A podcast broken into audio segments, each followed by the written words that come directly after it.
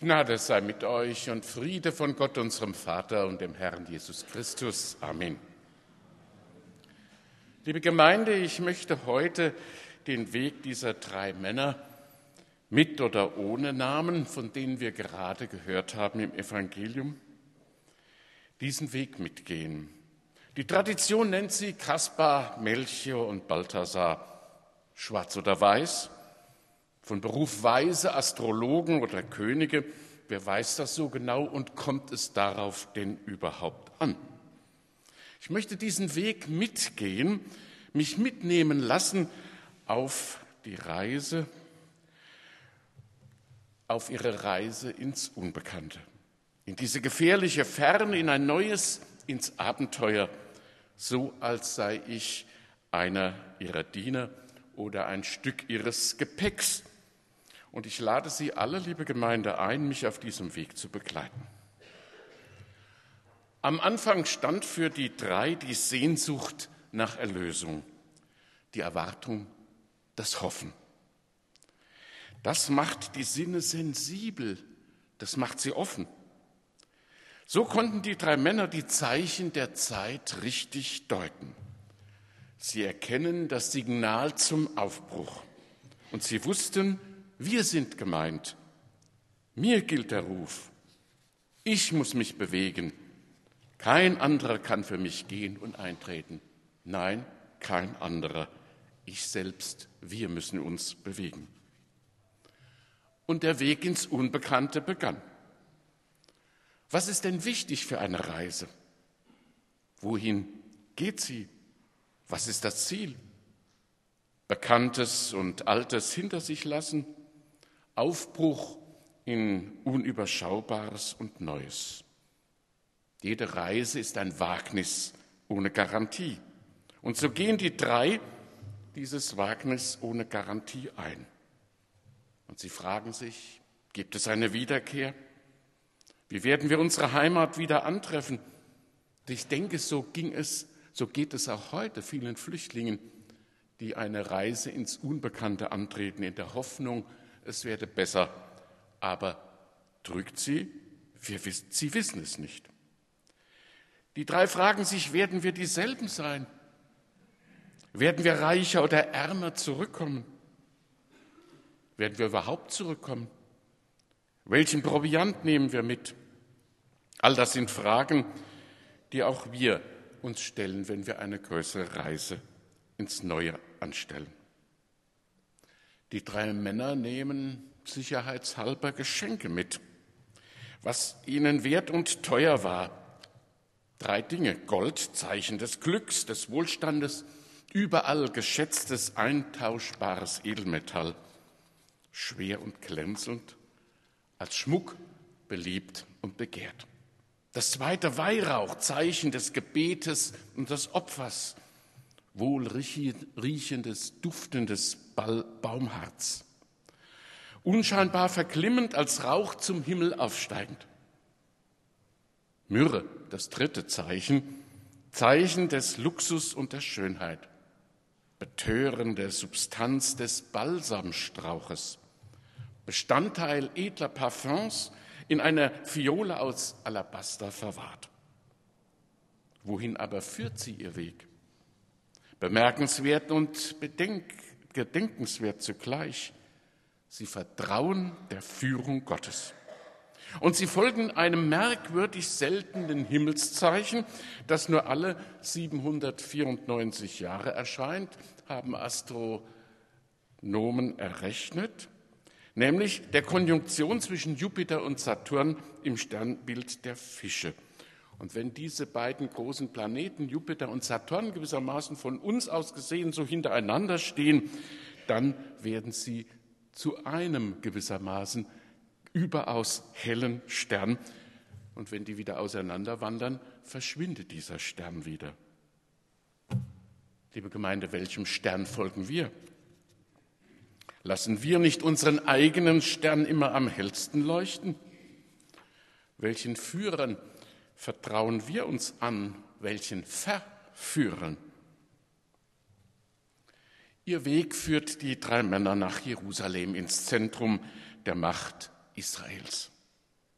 Dort suchen sie das große außerordentliche Ereignis, wo denn auch sonst, den neugeborenen König.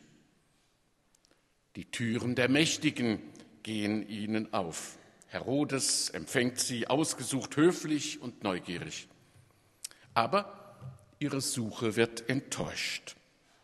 Nicht bei der Macht, nicht bei der theologischen Obrigkeit sind sie am Ziel ihrer Wünsche. Liebe Gemeinde, wo suchen wir denn unser Glück und unser Heil? Bei guten Verbindungen? In der Nähe oder wenigstens am Rockzipfel der Mächtigen und Mächtigeren als wir? Und wie gehen wir mit Enttäuschungen um? Resignieren wir dann? Werden wir bitter oder aggressiv, wütend? Sind wir nicht immer wieder enttäuscht oder entsetzt über die Arroganz und die Ignoranz politischer, wirtschaftlicher und militärischer Macht? Und manchmal, da macht uns nicht, da macht und macht uns nicht das Säbelrassel und Säbelgerasseln dieser Tage zwischen dem unsäglichen Trampeltier der USA und den Mullahs in Iran Angst und Bange? Wer weiß, was daraus noch alles entstehen wird? Jede Macht enthält ein Stück von Herodes. Jede Macht. Und dieses Stück Herodes heißt nichts anderes als Blutrunst, Grausamkeit, Ungerechtigkeit, Krieg. Aber dahinter lugt doch heraus nur die Angst um den Erhalt der Macht Angst vor der Preisgabe der Macht, die Angst vor der Ohnmacht. Und jede Macht ist verletzlich, sehr verletzlich. Und das Lachen ist die beste Waffe gegen die Macht. Und darum, um daran immer erinnert zu werden, hielten sich fast alle Könige Hofnarren. Die haben ihnen nämlich die Wahrheit gesagt. Manchmal wurden sie auch einen Kopf kürzer hinterher. Aber immerhin, Lachen als beste Waffe gegen die Macht. Und wo finden nun die drei Männer ans Ziel? In Bethlehem, der kleinsten unter den Städten in Juda, da werden sie fündig. Die kleinsten und die unscheinbarsten Perlen sind oft die größten. Vor lauter Größen und Scheinblüten gehen die kleinen und die echten die Miniaturen aus unseren Augen verloren. Aber wir Christen haben es an Weihnachten wieder gehört und gesehen. Das Große liegt im Kleinen, das Erhabene im Detail. Gott ist ein Kind geworden. Der König liegt im Stroh und sitzt nicht auf goldenem Thron. Nun sind die drei Männer am Ziel, an ihrem Ziel. Ein großartiges Gefühl, wenn wir am Ziel sind, etwas erreicht haben, etwas zu Ende gebracht haben, egal was, ob eine Prüfung oder ein Abschluss. Befriedigend und zufriedenstellend zugleich ist es anzukommen, ausruhen zu können von der Hast und Hektik, zu ruhen, zu rasten, zu halten. Und das ist notwendig, um neue Reserven zu schöpfen um aufzutanken nach langer Reise, nach großer Hektik und Hast. Was tun die Weisen nun, angekommen an ihrem Ziel, diese Magier oder Könige, wer immer sie waren? Sie staunen. Sie staunen.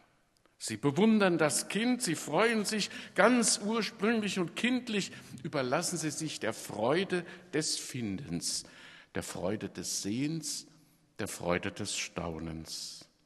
Und sie beugen die Knie, sie fallen nieder. Große machen sich klein, Könige fallen nieder, Weise und alte Männer staunen über einen Säugling. Liebe Gemeinde, wundern wir uns denn noch? Haben wir das Staunen verlernt? Lassen wir uns noch von der Weihnachtsbotschaft wirklich verzaubern und verändern? Zwar sind wir keine Augenzeugen, aber wir sind Ohrenzeugen. Was oder wen bewundern wir? Vor wem oder vor was beugen wir die Knie? Was sind denn unsere drei Heiligen? Ich habe den Eindruck, es sind Macht, Geld und Gier. Die drei Männer von damals halten inne. Sie besinnen sich und sie beten. Sie geben ihre Geschenke, das Beste und Teuerste, was sie haben, Gold, Weihrauch und Myrrhe. Das heißt, Reichtum, Glauben und Schönheit legen sie ab, legen sie Jesus zu Füßen. Macht, Weisheit und Einfluss opfern sie. Alles, was sie haben, was sie wertvoll macht, das geben sie her. Was man fühlen, riechen und sehen kann, das schenken sie dem Kind. Ihre Gefühle, ihr Wissen und ihren Glauben übereignen sie dem Christkind. Können wir das nachvollziehen? Mich beschämt dieses Verhalten der drei Männer. Ich möchte eigentlich nicht so gern, nicht gern so nackt, machtlos und ohne alles eigene dastehen. Ich weiß nicht, ob ich das schaffen würde, mein letztes, alles, was ich habe, alles wegzugeben, mich selbst am Ende wegzugeben, hinzuschenken. Wo bleibe ich denn dann? Darf man denn überhaupt so selbstlos sein? Und dennoch geben diese drei Männer alles, ihre Gedanken, Gefühle, ihren Willen, die geben ihn einfach hin. Indem sie alles geben, erhalten sie alles. Indem sie sich verschenken, werden sie beschenkt.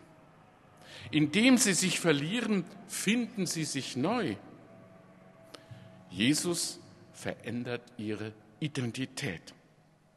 Er macht sie frei von Geld und Macht, von Autoritätsglaube und Luxusfixierung. Und nun stehen sie wieder auf.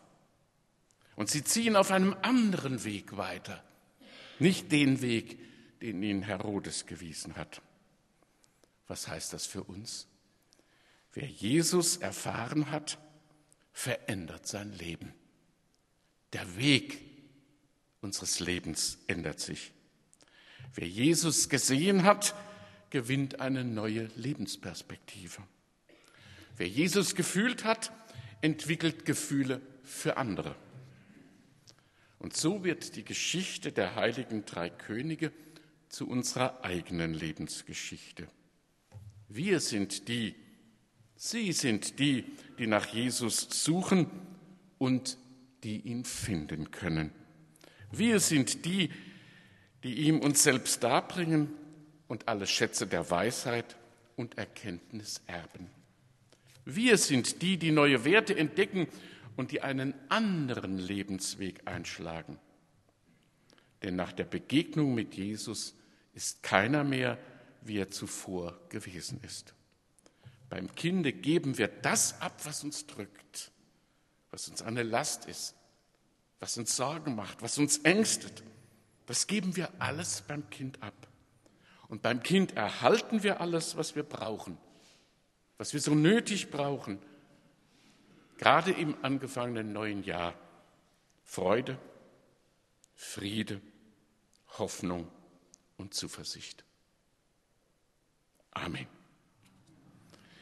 Und der Friede Gottes, der all unsere menschliche Vernunft bei weitem übersteigt, der bewahre unsere Herzen und Sinne. Amen.